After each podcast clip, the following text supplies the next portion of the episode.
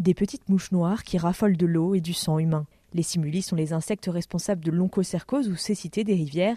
Après des piqûres répétées, la maladie peut vivre jusqu'à 15 ans dans le corps et le malade finit par perdre la vue progressivement.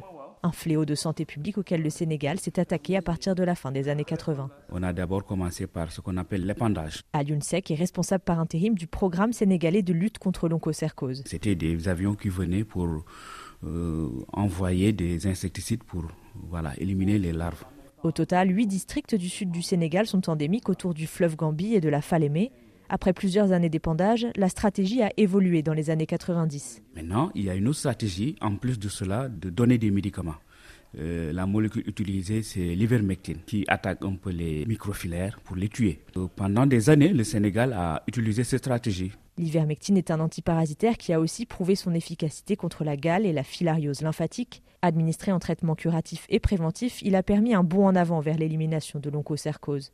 Docteur Maïmouna Diopli, spécialiste de santé publique, a suivi ce combat depuis le début.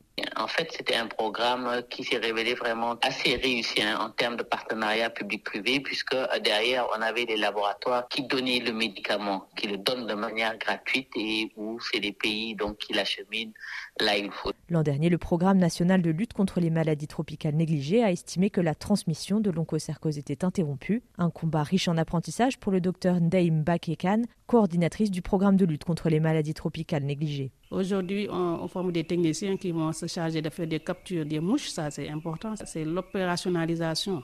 Mais aussi, euh, autre, c'est la collaboration avec euh, le secteur de l'éducation, parce que ça aussi, c'est une leçon apprise que durant tout ce processus, nous, on mène les campagnes en étroite collaboration avec eux. Mais il reste encore une dernière étape avant que l'élimination de la transmission ne soit validée par l'OMS. Pour déclarer élimination de la transmission, il faudra surveiller encore quelques années, c'est-à-dire faire des enquêtes épidémiaux, enquêtes entomo, euh, de façon annuelle, pour s'assurer réellement que on peut parler d'élimination de la transmission. Selon le programme national, 300 000 cas de cécité ont été évités depuis le début de la lutte contre la maladie. Juliette Dubois, Dakar RFI.